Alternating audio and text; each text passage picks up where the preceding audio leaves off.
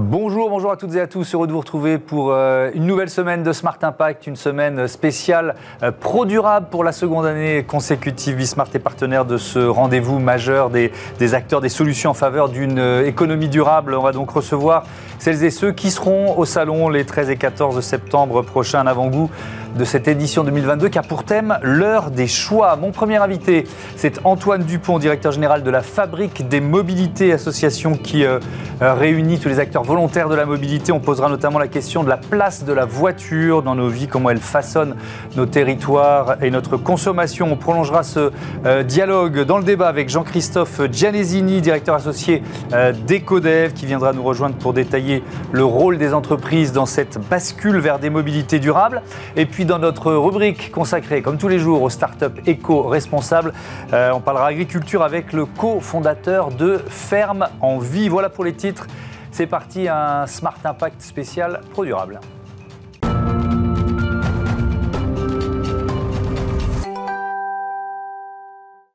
Bonjour Antoine Dupont, bienvenue. Bonjour. Vous êtes donc le, le directeur général de la Fabrique des Mobilités. Vous nous rappelez en, peut-être en quelques mots le rôle de cette association? Donc la Fabrique des Mobilités est une association qui est à l'origine une émanation de l'ADEME.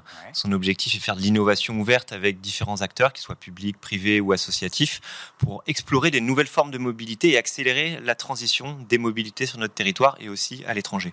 Euh, vous l'avez évoqué, euh, l'idée c'est de parler innovation. Vous favorisez, vous prônez, vous développez des solutions innovantes, c'est ça? Alors on innove ce qu'on appelle par les communs. Euh, les communs, l'idée c'est décloisonner, faire en sorte que les la multitude d'acteurs qui, puissent, qui peut intervenir sur le sujet des mobilités travaillent ensemble. Parce qu'on a d'un côté beaucoup d'acteurs publics, Mhm. agences d'État, collectivités, on a des acteurs privés. Et parfois, il y a une difficulté à travailler ensemble. Il y a une difficulté à gérer finalement l'innovation qui est créée, la ressource Mhm. qui est générée dans le cadre de cette innovation. Et donc, nous, on les accompagne dans cette démarche pour aller plus vite, plus loin et faire ensemble. Oui, c'est une logique d'innovation partagée. C'est de Innovation l'open- ouverte. C'est de l'open source d'une certaine façon. Et exactement, l'open source fait partie intégrante souvent des communs numériques. Donc, l'innovation par les communs, Ouais. quand ils sont numériques, il y a souvent en sous-jacent de l'open source. Ça veut dire que ce sont des organisations, des, euh, des entreprises, des collectivités qui qui se parlent pas suffisamment en fait? Je dirais que c'est plutôt une, une problématique de culture, Euh, même entre les collectivités. Je vous prends un exemple, on, on travaille sur le développement d'un- traceur de mobilité open source pour des citoyens qu'on a déployé sur l'agglomération de La Rochelle. Le département des Alpes-Maritimes souhaite à son tour le déployer, mais ils ne se connaissent pas. Ils n'ont pas l'habitude de discuter ensemble. Donc on les met autour de la table, on les fait travailler ensemble, euh, et le département des Alpes-Maritimes bénéficie de l'expérience de La Rochelle et donc va aller plus vite, plus loin, à un coût réduit. Bon, je vous assure que nous on discute avec les, travaux euh, qui sont dans l'immeuble à côté, mais c'est bruyant, on peut pas faire autrement. Ils avancent, ils travaillent et on s'en excuse comme souvent malheureusement. Alors on va venir à la place de la voiture dans nos territoires. Elle a façonné, elle façonne encore nos, euh, nos territoires. Est-ce que c'est en train de changer? Comment c'est en train de changer? Alors, si on regarde un peu dans, le rétroviseur, euh, nos territoires ont été façonnés par l'émergence de la voiture. Dans les années 70, on a vu arriver énormément dans, les péri- dans, le, dans, les péri- dans le périurbain, ce qu'on Ouais. appelle euh, les supermarchés, les hypermarchés, et on voit que c'est concomitant à la pénétration dans la population du véhicule. Et donc, euh, le véhicule est devenu nécessaire au mode de vie, euh, et donc a légitimé un certain euh, mode de vie lié euh, au déplacement récurrent. Aujourd'hui, c'est un peu en train de changer pour deux raisons. La première, c'est que les centres, les centres urbains commencent à appliquer des politiques publiques de restriction de la voiture. C'est notamment les zones à faible émission. Les zones à faible émission. l'un des aspects. est un des aspects, mais l'actualité euh, aujourd'hui, par exemple, euh, c'est le stationnement payant des deux roues motorisées à Paris, Ouais. qui est arrivé euh, hier. En tout cas, les centres-villes se rendent compte que la congestion automobile crée des nuisances sonores, des nuisances atmosphériques. Et donc, il faut les réguler. Et au-delà de ça, on a un problème d'espace public, de partage de l'espace public. La voiture, euh, par exemple à Paris, c'est 50% de l'espace public dédié à la voiture, entre euh, les voies carrossables, les voies de stationnement. Donc euh, aujourd'hui, les Parisiennes et les Parisiens demandent à ce que l'espace public soit repartagé différemment. Mm. Donc on a un enjeu d'espace public. On a aussi un enjeu euh, aujourd'hui de coût du déplacement, du coût de la mobilité. L'actualité le rappelle aujourd'hui, l'énergie coûte cher, les déplacements coûtent cher, et les personnes qui sont dépendantes de ce véhicule-là, automobiles majoritairement, ne peuvent plus joindre euh, les deux bouts en fin de mois. Donc il faut trouver des solutions alternatives, des solutions à l'automobile, ou alors une automobile beaucoup moins chère au quotidien. Et donc là, on en revient euh, notamment à ce qu'avaient fait euh, les travaux de la Convention citoyenne pour le climat, qui disait bah, il faut limiter euh, le poids des voitures. Il faut réduire le poids des voitures. Il faut redonner au véhicule, à l'automobile, son objectif principal qui est de transporter des gens d'un point A à un point B de manière efficiente. Donc ça veut dire moins de, très grosses voitures, par exemple Moins de grosses voitures, mmh. des véhicules plus remplis. par exemple, dans les véhicules professionnels, il n'y a toujours qu'une seule personne qui se mmh. déplace dans le véhicule. Donc il y a aussi ce sujet-là. Euh, dans les grandes banlieues, dans les grandes villes, euh, le matin aux heures de, pointe, le taux d'occupation des voitures, c'est 1,1 personnes par voiture. On appelle l'autosolisme. C'est l'autosolisme. Mais l'autosolisme est aussi, et je m'arrêterai là, euh, permis par, facilité par des infrastructures qui ont émergé depuis 50 ans, par un urbanisme concentré, etc. Donc, et, donc, je prolonge la question, puisque c'est le rôle des collectivités locales, notamment dont on, dont on parle là. Qu'est-ce qu'elles peuvent changer? Comment elles peuvent commencer à amorcer un virage? Parce que c'est pas si facile. On a bien compris que pour beaucoup de Français, il n'y a pas d'autre alternative que la voiture aujourd'hui, notamment parce qu'il n'y a pas les infrastructures. Et puis, c'est aussi il y a encore tout ce qui est associé à la voiture, le statut social, euh, le sentiment de, liberté, parfois c'est un signe extérieur de richesse, etc. etc. Par quel levier peut-être on peut commencer quand on est une collectivité locale? Alors, c'est pas un scoop, la voiture ne disparaîtra, et heureusement. C'est-à-dire que des personnes vivent euh, vont chez le médecin, ont des amis, entretiennent leurs relations sociales, vont travailler grâce à la voiture. Donc ce n'est pas l'objet. L'objet des collectivités, c'est de réduire ce qu'on appelle les externalités négatives. Donc ce qu'elles peuvent faire, c'est euh, permettre des substitutions. Donc par exemple, euh, déployer des infrastructures euh, de, de vélos c'est une, des solutions. Mhm. Ça ne permet pas tout le report, mais ça peut euh, donner une solution. C'est améliorer la qualité du service public de transport en commun. C'est euh, mettre une fiscalité incitative pour un transport plutôt qu'un autre. Euh, c'est transformer euh, l'aménagement du territoire de sorte à ce que les citoyennes et les citoyens soient moins dépendants de leurs véhicules. Et donc, par exemple, euh, les entreprises ont un rôle à jouer. Mm. Euh, c'est-à-dire que quand on a des grands centres économiques qui sont à 5, 6, 10 km des centres-villes, de fait, le seul moyen d'y aller, parfois, c'est le véhicule. et on y reviendra évidemment dans notre débat sur le, rôle des, des entreprises. question sur le, la motorisation, le tout électrique. Est-ce qu'il n'est pas euh, parfois aberrant, notamment pour des SUV, produire des, vous le disiez, des voitures très lourdes, euh, électriques Est-ce que ça a du sens? Est-ce n'est pas une aberration écologique? Alors, quand on compare deux véhicules, un thermique et un, et, un électrique, euh, le même modèle, sans faire de pub, si on prend une Renault Clio et une Renault Zoé. L'analyse de cycle de vie, donc c'est-à-dire de la production jusqu'au recyclage mmh. d'un véhicule thermique, d'un véhicule électrique, pardon, est entre 2 et 5 fois, entre les études, entre 2 et 5 fois moins polluant à même utilisation qu'un véhicule thermique. Mmh. Donc évidemment, là, c'est euh, avantageux de prendre un véhicule d'un point de vue environnemental. Quelle que soit la durée d'utilisation, on est bien Alors, je, je, parle vraiment d'utilisation de, similaire, durée de vie similaire, etc. Néanmoins, euh, ce qu'on voit arriver, c'est des véhicules électriques extrêmement massifs, mmh. très lourds, et là, en fait, c'est contre-productif parce que ces véhicules, euh, si je prends un 4x4 électrique, est plus polluant parfois qu'une voiture plus petite thermique. Donc on voit que c'est complètement contre-productif. Et au-delà de ça, ce que je disais tout à l'heure, l'électrique ne résout pas la problématique de la congestion en ville, de l'occupation de l'espace public, mmh. euh, ne résout pas aussi d'autres formes de pollution. Les automobiles ne polluent pas que par leur moteur. Elles polluent aussi par l'abrasion des pneus quand elles roulent, euh, par l'érosion des plaquettes de frein, etc., etc. Et sans parler euh, de la pollution qui est liée à l'extraction des matières premières, supérieure en quantité dans un véhicule électrique que dans un véhicule thermique. Mmh. Je voudrais revenir, on l'a évoqué, mais très rapidement, les, euh, les zones à faible émission. Est-ce que, si on se projette un peu, est-ce que ça va devenir la norme dans les grandes villes Alors, la loi, la, la, dernière loi qui est sortie euh, sur ce sujet euh, incite très fortement l'ensemble des villes, je crois, de plus de 100 000 habitants, si je ne me mmh. trompe pas, à déployer des zones à faible émission. donc, c'est le cas, on le voit. Hein, mais c'est un outil euh, c'est pas euh, l'outil ultime, mais c'est un outil. Euh, néanmoins, se pose la question de personnes n'ayant pas les revenus suffisants pour changer de véhicule. et se pose aussi la question de certaines personnes qui ont des petits véhicules thermiques, qui font des faibles kilomètres et qui vont qu'une fois, deux fois par an en ville. Est-ce qu'on veut vraiment les exclure? Donc on peut aussi réfléchir pour, pour permettre à ces gens-là de continuer à vivre voilà, peut-être à rentrer dans la ZFE euh, euh, ponctuellement. Néanmoins, c'est un outil nécessaire, non suffisant mais nécessaire à la réduction de la pollution dans les zones qui sont, qui sont à l'intérieur des ZFE. Mmh. Qu'est-ce que vous, dans, dans, les conseils, dans l'accompagnement que vous pouvez faire avec les, les collectivités locales, qu'est-ce qui est le plus efficace, le, plus rapide, voyez, à mettre en œuvre bah, aujourd'hui? le, Clairement, on ne va pas y aller par quatre chemins. ce qui est le plus efficace dans la réduction des pollutions liées au déplacement, c'est ce qu'on appelle euh, le, le, la démobilité. En gros, c'est. Ça veut dire quoi ça dire, Alors, c'est un, grand concept, mais c'est pas grand chose en fait. C'est ce qu'on appelle l'effacement, c'est dire ne pas se déplacer quand on ne peut pas le faire. Je vous donne un exemple le télétravail. Le télétravail, si j'avais l'habitude d'aller quotidiennement à mon travail en véhicule, si je n'y vais plus que deux fois ou trois fois par semaine physiquement avec mon véhicule, il y a deux fois où je n'y vais plus. De fait, c'est ce qu'on appelle un effacement. Je ne vais plus travailler en voiture. Alors, sur le télétravail, on pourrait, y parler euh, long, on pourrait en parler longuement. Il y a quand même des effets, ce qu'on appelle de rebond. C'est-à-dire que des personnes qui vont travailler en voiture ont ce qu'on appelle une mobilité chaînée. Chaînée, c'est très simple, c'est-à-dire qu'elles sont entrelacées comme des maillons de la chaîne. Mmh. Je vais travailler, je vais chercher mes enfants et je vais faire les courses en même temps. Je fais les trois et je reviens à domicile. Si je ne vais plus travailler avec mon véhicule, je vais quand même chercher les enfants, j'espère, et faire les courses. Donc j'aurai quand même besoin de mon véhicule.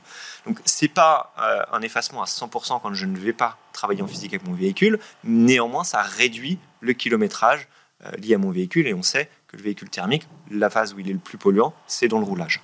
Mmh. Merci. Restez avec nous. On va continuer le débat autour de ce thème des nouvelles mobilités euh, sur le rôle des entreprises. Donc.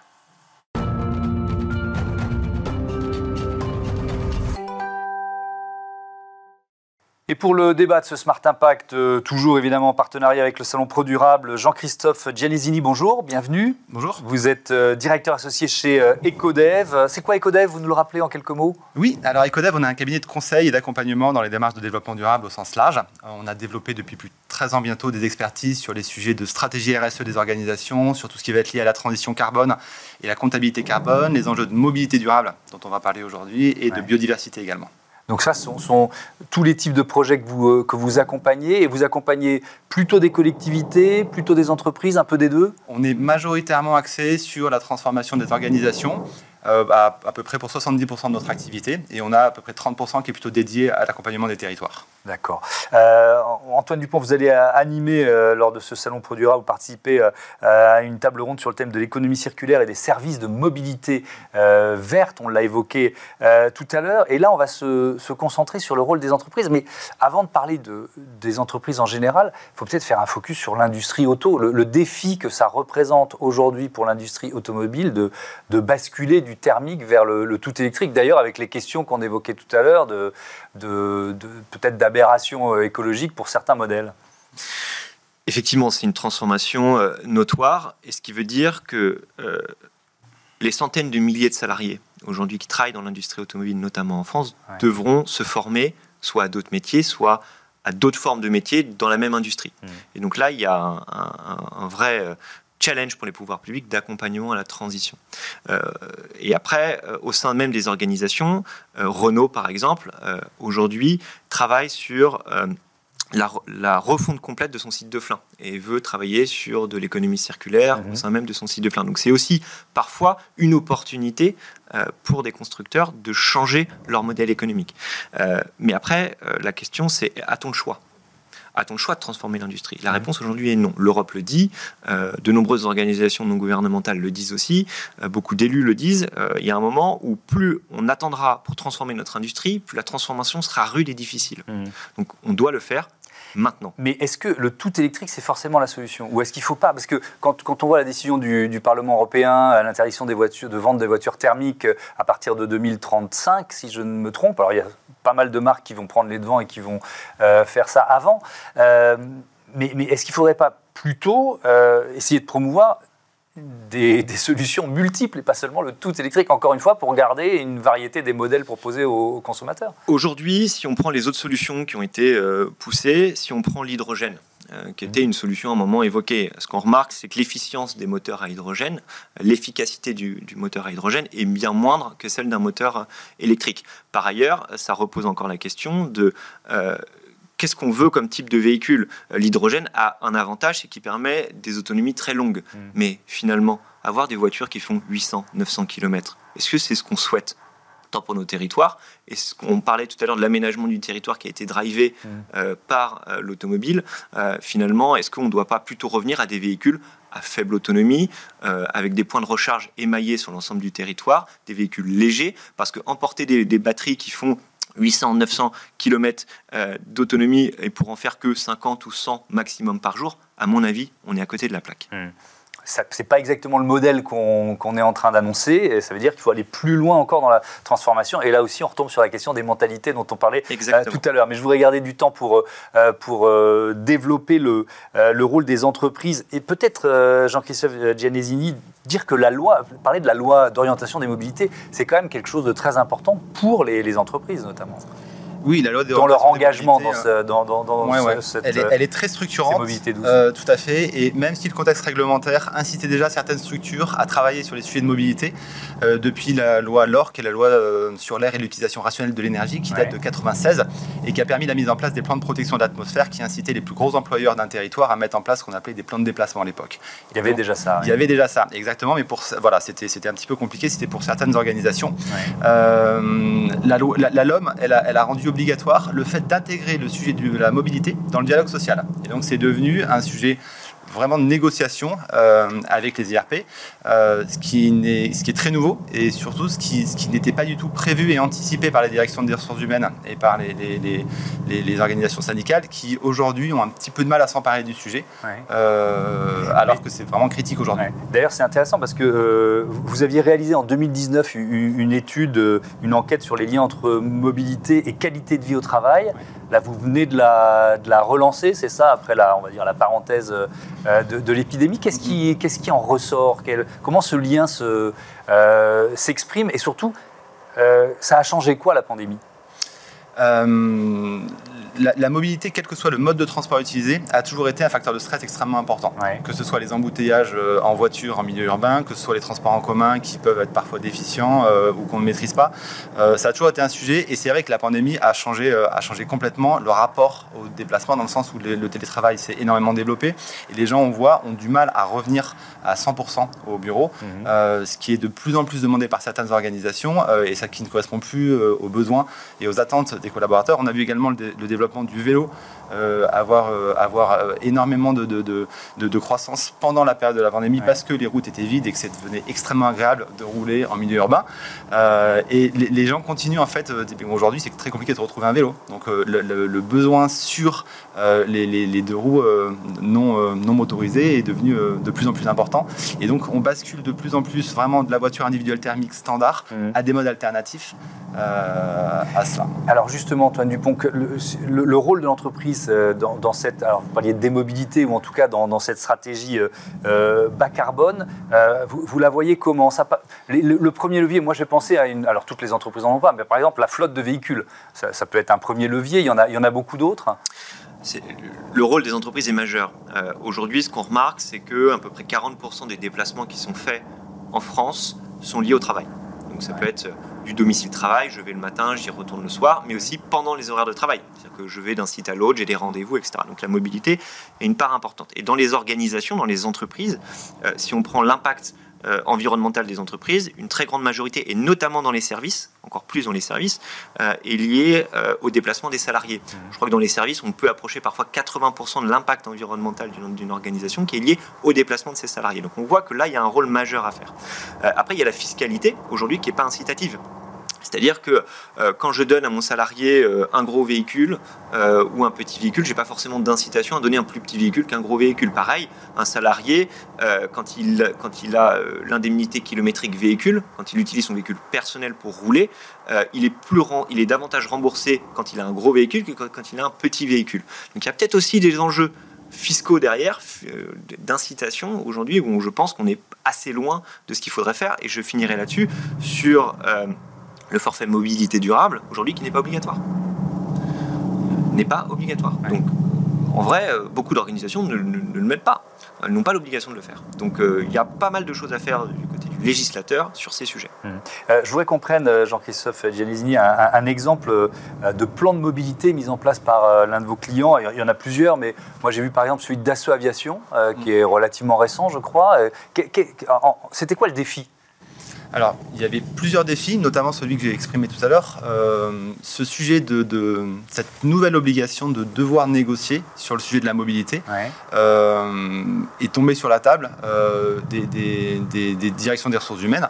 et là, c'est la, la, direction qui s'est emparée du sujet en se disant il faut qu'on fasse quelque chose. Et plutôt que de partir sur une mise en conformité réglementaire à cocher une croix, on va essayer de faire des choses avec ambition. Et donc, on va essayer de réfléchir à se doter d'une stratégie de mobilité à l'échelle de l'ensemble des sites du groupe. Et donc être capable de proposer des solutions de mobilité alternatives euh, bah, à l'ensemble des collaborateurs euh, d'Asso Aviation, que ce soit euh, au niveau des cadres, mais également au niveau de l'ensemble euh, des opérateurs dans les usines notamment, qui vont avoir des contraintes d'horaire, d'accès et de, pouvoir d'achat qui vont pas être du tout les mêmes que les collaborateurs cadres qui sont basés au siège. Donc ça c'est l'ambition on va dire initiale. Ensuite les, les leviers c'est quoi? C'est un peu une mobilité à la carte? Est-ce que c'est ça la solution? Oui, on se rapproche de plus en plus justement de la mobilité à la carte, c'est ce qu'on appelle la multimobilité, et mhm. on, va être capable de dire en fonction des besoins, justement, adresser et proposer des solutions qui vont être plus ou moins adaptées. Le forfait mobilité durable, en effet, c'est un outil formidable qui a été mis en place dans le cadre de la loi d'orientation des mobilités, euh, qui permet de financer les mobilités alternatives.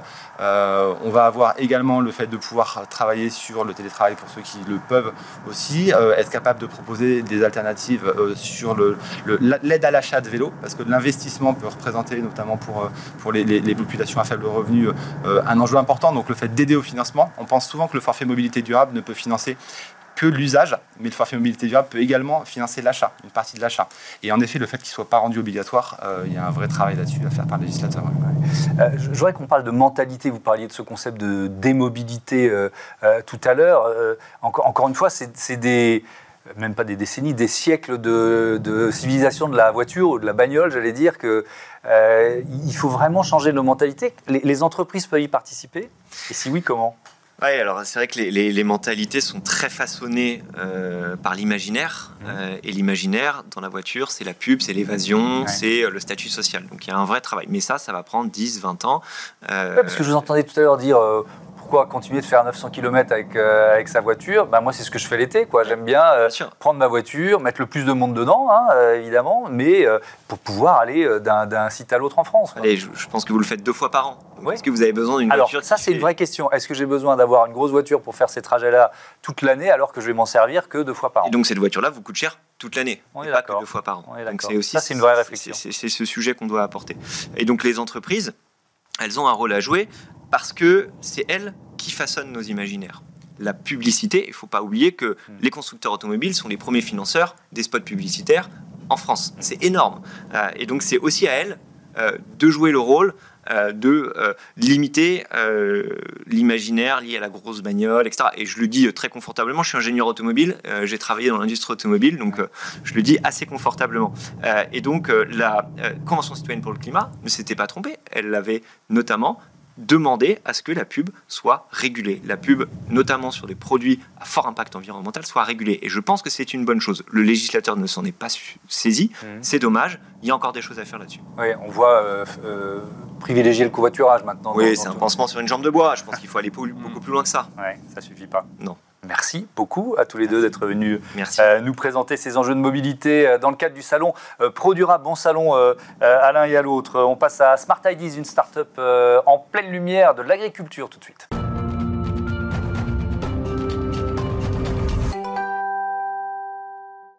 Bonjour Vincent Croze, bienvenue. Vous êtes euh, le cofondateur de euh, Ferme en Vie. Vous pensez que la finance doit se mettre au, service de la transformation de notre agriculture. C'est pour ça que vous avez créé cette entreprise? Euh, Oui, tout à fait. en fait, on, s'est intéressé à l'agriculture parce qu'on voulait accélérer la transition agroécologique.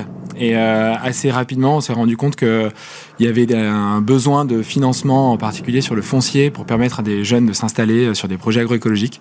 Et, et donc, on a décidé de créer cette foncière pour euh, pour les aider et donc euh, d'utiliser cette finance à bon escient euh, pour des projets plus vertueux pour l'environnement. alors il y a deux leviers. Il y a, on, va, on va parler de la foncière, mais il y a aussi une plateforme digitale, c'est ça, qui s'appelle Lagrange. C'est quoi cette plateforme? Ouais, en fait, on a créé une, une plateforme avec des, des, contenus, des services pour permettre de faciliter l'installation de, de, porteurs de projets en agroécologie, parce qu'on s'est rendu compte qu'il y avait pas mal de, de freins à l'installation.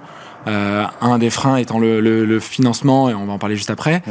Euh, et euh, il y a d'autres freins qui font que euh, des projets euh, n'arrivent pas à se, à, se- à se concrétiser. C'est quoi C'est le manque d'information parfois? C'est des ouais. aides auxquelles on a le droit et auxquelles on pense pas? c'est euh, manque d'informations, euh, euh, des- pas assez d'échanges entre les, les porteurs de projets et les, les agriculteurs. Euh, et, euh, et donc on a essayé de créer cette, euh, plateforme qui permet justement de, bah, de faciliter les échanges et de faciliter la, la transmission de l'information pour que euh, ces, ces personnes soient euh, s'installent plus facilement. Mmh. Et donc il y a euh, cette foncière euh, solidaire, euh, les fèves, c'est ça, euh, ferme en vie, ça donne fève. hein, Ouais, euh, tout à fait. donc c'est comment ça fonctionne cette Alors, euh, l'idée, c'est euh, bah, une des grosses problématiques, c'est le financement, l'accès au foncier et le financement de ce foncier. Ouais. Euh, parce que quand une ferme moyenne en France c'est 70 hectares, euh, l'hectare moyen est à 6 000 euros, donc on arrive rapidement sur des montants de plusieurs centaines de milliers d'euros qui sont difficilement euh, finançables par des jeunes qui s'installent. Et donc on a créé cette foncière qui euh, donc euh, achète des fermes euh, pour ensuite les mettre à disposition de porteurs de projets euh, qui souhaitent s'engager sur des projets agroécologiques en- sous forme de location. Donc c'est une location avec une option d'achat pour leur permettre également de, de pouvoir devenir propriétaire à terme euh, de leur ferme. Et cette foncière, elle est euh, financée euh, essentiellement par de l'épargne citoyenne. Ça veut dire que c'est des particuliers qui souhaitent donner du sens à leur épargne. sans prendre un risque démesuré parce qu'ils investissent, dans du foncier agricole qui est historiquement un actif assez peu volatile et qui bénéficie en plus de ça d'une réduction d'impôt à hauteur de 25% du montant qui est investi.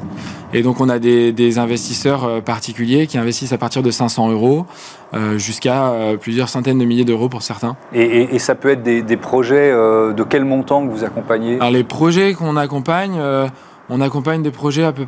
Les, les plus petits euh, sont de l'ordre de 100, 150 000 euros.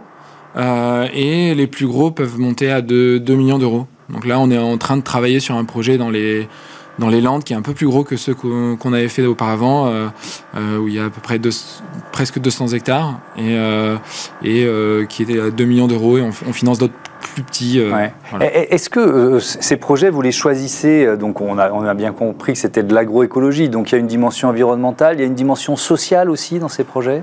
Ouais, alors on a défini, parce que l'agroécologie, il y a autant de définitions que de personnes qui en parlent. Ouais. Donc on a défini une charte qui définit un petit peu les, les conditions dans lesquelles on souhaite que ces projets soient menés. Et cette charte, elle définit à la fois des, des elle a des critères environnementaux euh, principalement, mais il y a également des critères sociaux. Et en particulier, ce qui est très important sur ces sujets-là pour nous, euh, on considère que c'est euh, l'autonomie euh, qu'on donne aux agriculteurs, euh, parce qu'ils ont, euh, voilà, on pense que c'est quelque chose d'important qu'ils ont parfois perdu euh, avec certains euh, modèles euh, agricoles. Et, et donc ça fait partie de- des- des points importants de cette charte. Avec, on va conclure là-dessus, un, un- un- un enjeu, on est vraiment dans un enjeu d'aujourd'hui, mais un enjeu d'avenir, parce qu'il y a, il va y avoir un renouvellement, il y a beaucoup d'agriculteurs qui vont partir à la retraite dans les dix prochaines années, c'est ça? Ouais, il y a à peu près la moitié des agriculteurs qui vont partir à la retraite, Euh, donc un, besoin de renouvellement important. Euh, et aujourd'hui, euh, justement, il n'y a pas assez de, de jeunes qui s'installent pour prendre la suite de ces, de ces agriculteurs qui partent à la retraite. Et, euh, et on pense que euh, une des raisons, c'est justement ces difficultés d'installation, et c'est pour ça qu'on a créé à la fois cette plateforme et cette euh, foncière pour, euh, ben, pour répondre à, euh, à cet enjeu de, renouvellement des générations. Merci beaucoup, merci Vincent Cross-Bonvent euh, à la ferme, à Ferme en Vie, à vos fèves, voilà. Et, je vous donne rendez-vous demain pour un nouveau numéro de Smart Impact, toujours consacré, toujours en partenariat avec le salon Pro Durable. Salut et désolé pour le bruit des travaux dans l'immeuble d'à côté.